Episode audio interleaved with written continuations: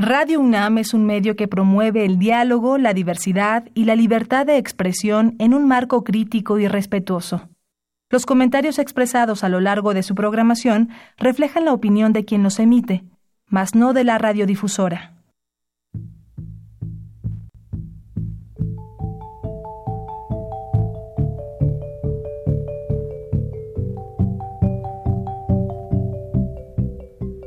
Radio Universidad Nacional y la Facultad de Economía presentan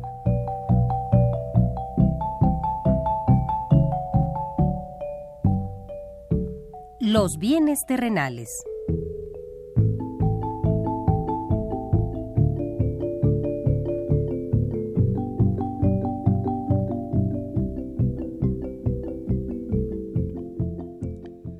Bienvenidos a este espacio radiofónico de la Facultad de Economía de la UNAM. Como cada semana, estamos aquí con ustedes para reflexionar sobre un tema interesante relacionado con la economía, la política, la cultura y las cuestiones sociales. En nuestra mesa de análisis participan destacados especialistas, quienes nos acompañan hoy en este estudio y como siempre, le invitamos a participar en este programa a través de sus llamadas telefónicas. Para nosotros es un gusto saber que usted desde su casa, desde su oficina o en el lugar donde se encuentre, se interesa en el tema que tratamos. Nuestro número 5536 8989. Repito con mucho gusto, 5536 89 89.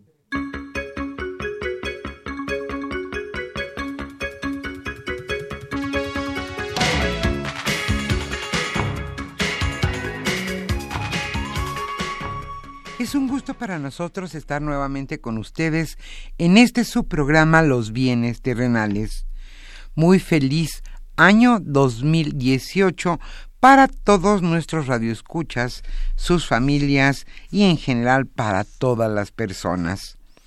El tema que hoy abordaremos en este, el primer programa del año, es escenarios económicos y sociales para 2018. Si bien es cierto que solo con una bolita de cristal es posible ver el porvenir, sí se pueden analizar variables que van a influir en la economía y en la sociedad en este año que está iniciando.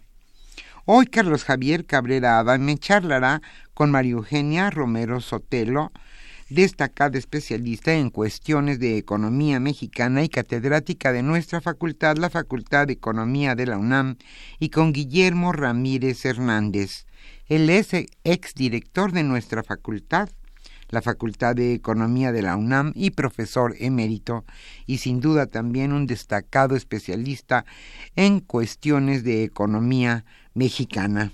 El tema, escenarios económicos y sociales para 2018. Año difícil, año de elecciones, ¿qué nos depara este año que está comenzando. Como siempre, le invitamos a participar en este programa a través de sus llamadas telefónicas. Hoy estaremos obsequiando el libro de Antonio Ibarra titulado Mercado e Institución, Corporaciones Comerciales, Redes de Negocios y Crisis Colonial. Tenemos ejemplares para que, si usted está interesado, nos llame al 5536 89 89. Pero antes de iniciar nuestra mesa de análisis, como siempre le invitamos a escuchar lo más destacado sucedido en materia económica durante esta semana.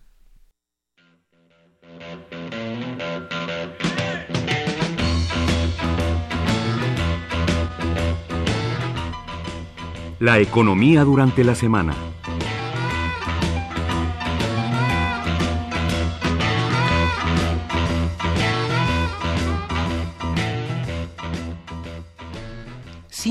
Nota destacada de la semana fue el reporte de la inflación. Desde el año 2000 la inflación no subía tanto. Durante 2017 la inflación fue de 6.77%, la mayor en los últimos 17 años. Esto lo reportó el martes pasado el INEGI. El alza del índice de precios al consumidor fue impulsada por el incremento de los energéticos, que resultó en 17.69%. La Magna subió a nivel nacional 17.46%, mientras que la Premium lo hizo en 22.62% y el gas LP sigue imparable. Otro grupo de productos que finalizó 2017 con un fuerte aumento en precios fue el de las frutas y verduras, con un alza de 18.6%, el mayor desde el año 2002.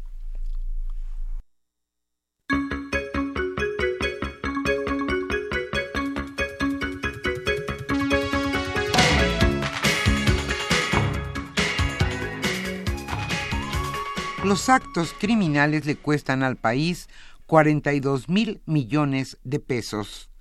Las empresas en México tuvieron pérdidas por 42.210 millones de pesos en el año 2017 a causa de la delincuencia. La afectación económica se debe principalmente a robos, secuestros de carga o de equipo de autotransporte y extorsiones, entre otros actos criminales, según una encuesta entre 3.000 negocios en 58 ciudades.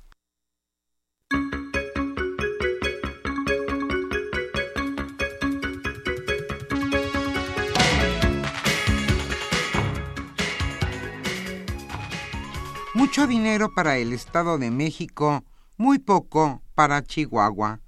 En el reparto de recursos del Fondo para el Fortalecimiento Financiero, el gobierno federal consintió al Estado de México y castigó a Chihuahua. De acuerdo con la organización México Evalúa, Chihuahua es la entidad que menos recursos recibe de esta partida, pese a que con ella Hacienda repartió el año pasado más de 32.806 millones de pesos, cuando la Cámara de Diputados le había aprobado tan solo 3.244 millones. Hasta septiembre de 2017, en medio del proceso electoral para elegir a gobernador en el Estado de México, a este estado se le otorgaron 5.291 millones de pesos. En contraste a Chihuahua, solo se le entregaron 61 millones de pesos.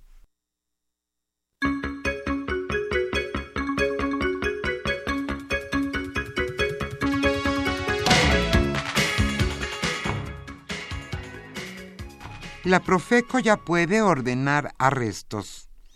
Con la publicación de las modificaciones a la Ley Federal de Protección al Consumidor, la Profeco podrá ordenar arresto administrativo hasta por 36 horas y cobrar las multas que aplique.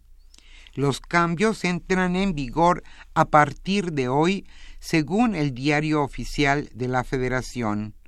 Uno de los artículos que representan un cambio sustancial es el número 25 que habla de las medidas de apremio que podrá aplicar la dependencia a los agentes económicos.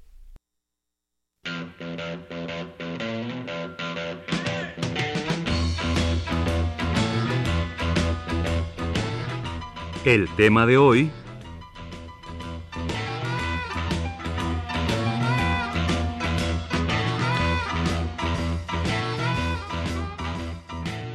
Como señalamos al inicio de este programa, el tema que hoy nos ocupará en nuestra mesa de análisis es escenarios económicos y sociales para 2018.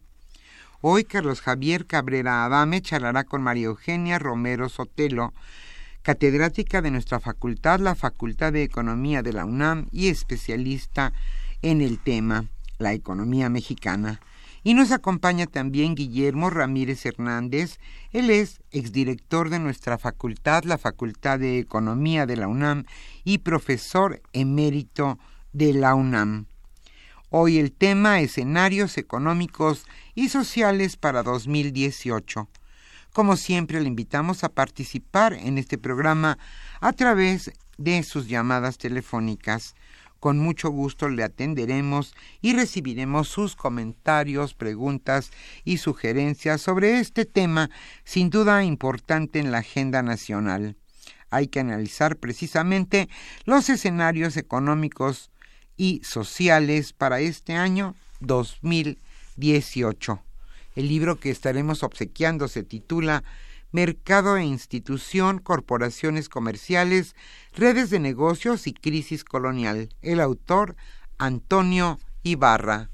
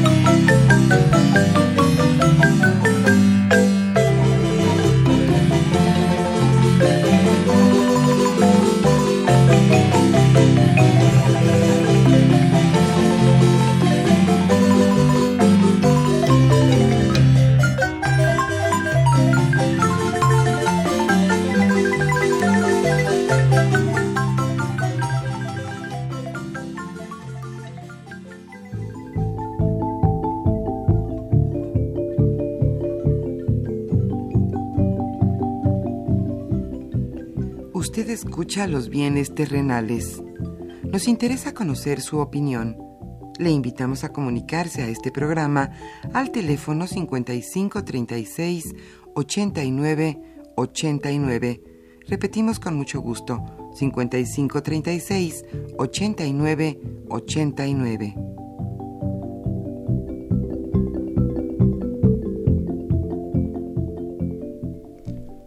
Muy buenas tardes, estimados redescuchas de los bienes terrenales.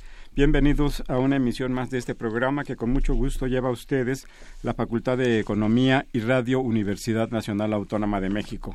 Pues es un gusto regresar una vez más con ustedes, iniciar un nuevo año, este año 2018, eh, donde, como hemos hecho en años anteriores, contaremos con pues voces muy calificadas, expertas, que nos presentan argumentos sustentados sobre los diversos temas de la economía, de las finanzas, del comercio, sobre aspectos eh, sociales que se presentan en nuestro país y que se presentan también en el, en el ámbito internacional.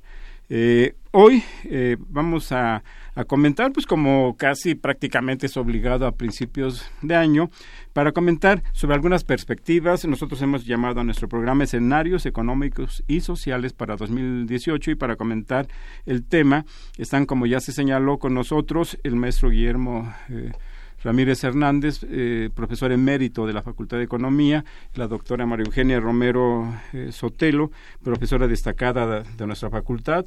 Eh, quisiera simplemente, de manera muy rápida, decir que la última obra, la, la más reciente, mejor dicho, de la doctora Romero Sotelo, se titula Los orígenes del neoliberalismo en México y es una coedición del Fondo de Cultura Económica, eh, la UNAM y la Facultad de Economía. Es un texto eh, interesante eh, que amerita ser revisado porque, entre otras cosas, da cuenta sobre la conformación, el surgimiento, el ordenamiento del pensamiento liberal, conservador, económico en nuestro país Eh, y muy rápidamente adelanto, espero que en una próxima emisión estés con nosotros, Maru, para comentar eh, este tema que hoy cobra relevancia especial en virtud de que hoy eh, un candidato a la presidencia de la, a la República surge precisamente de, esa institución. Hasta ahí, dejo el tema. Guillermo, si nos haces favor de, de, presentarnos tus opiniones. Me planteaste la posibilidad de participar en este programa. Me imaginé que tanto Mar como yo íbamos a traer nuestra bola de cristal este. y íbamos a imaginar lo que va a pasar o lo que podría pasar en el año por venir. Lo siento que es parte del juego de los economistas. Les encanta predecir y les encanta equivocarse. Y yo sí creo que es una de las ciencias que más se equivoca en sus predicciones. Por lo tanto, soy muy aprensivo en cuanto a imaginar escenarios más allá de lo que pues, eh, la realidad nos muestra. Y yo me planteo siguiendo el tema que propones, que hay un escenario internacional del cual no podemos desligarnos. Y hay un escenario estructural, estructural que tampoco debemos olvidar. Podemos empezar con afirmaciones. Este país es un pobre país o país pobre. no debemos olvidar que hay una gran inequidad en el ingreso y en la riqueza. Hay muy pocos ricos y muchos pobres. Y la academia tiende a soslayar estos elementos a través de esquemas numéricos. Y así van ustedes a encontrar, a ojo de buen pájaro, que el Banco Mundial dice que vamos a crecer entre dos o tres.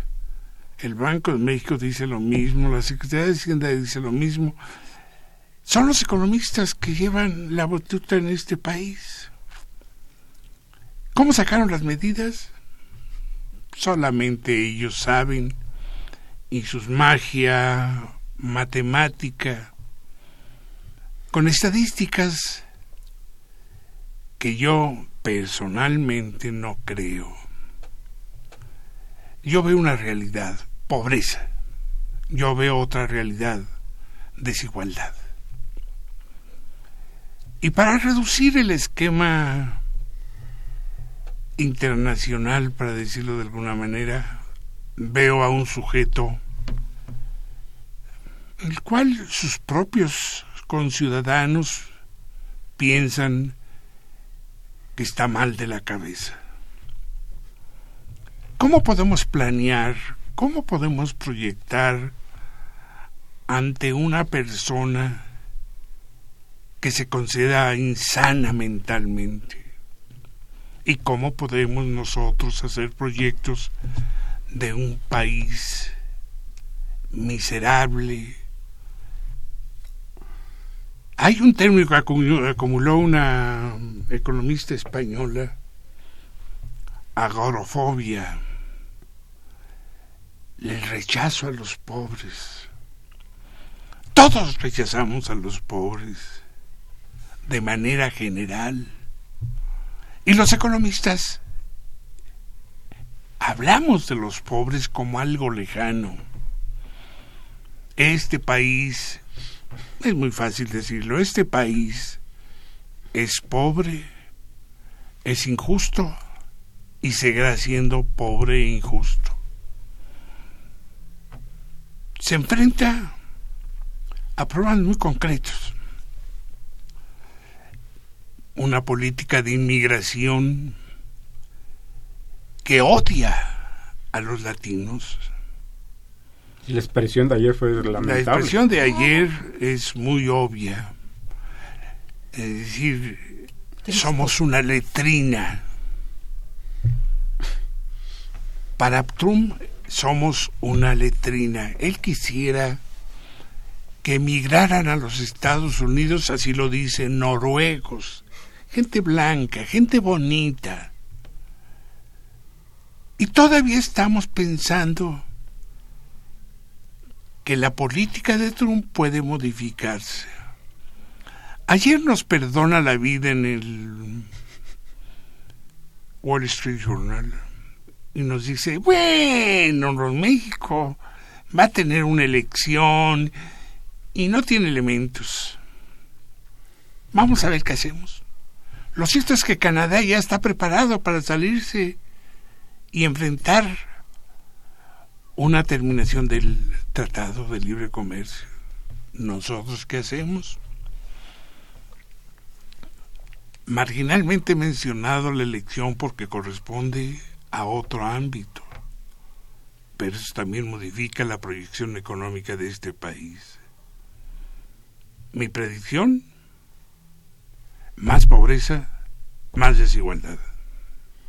Gracias, Guillermo. Maru, ¿nos quisieras presentar una opinión general sobre estos temas? Sí, cómo no. Uh, pues primero quiero dar las gracias por la invitación este, y gracias por la confianza al invitarme para estar con ustedes. Eh, yo creo que una de las cosas, un planteamiento que tú me hiciste para el programa es, bueno, ¿qué va a pasar, no? O sea, ¿qué va a pasar los, eh, los próximos años? ¿Qué esperamos? ¿Cuál, por, dónde vamos a ir? ¿no? Entonces, una, bueno, para eso tenemos que partir de dónde estamos, como plantea el maestro Guillermo, ¿no? O sea, y bueno, estamos en un momento en que se han entregado malas cuentas al país, ¿no? O sea, eh, no hay crecimiento, la desigualdad se ha este, pronunciado, se ha profundizado, hay mayor pobreza extrema, la inflación, que es una de las maravillas en política económica que se planteaba el gobierno, se incrementó, no, no disminuyó, se incrementó, tenemos un problema ya de incremento de los precios muy serios entonces, el gasto público no está en, inversión, sino está en gasto corriente, también el gasto se incrementó. Entonces, hay una serie de variables que los economistas de los la parte del análisis macroeconómico presenta que es una visión muy negra de la economía, ¿no? Muy muy triste y muy preocupante.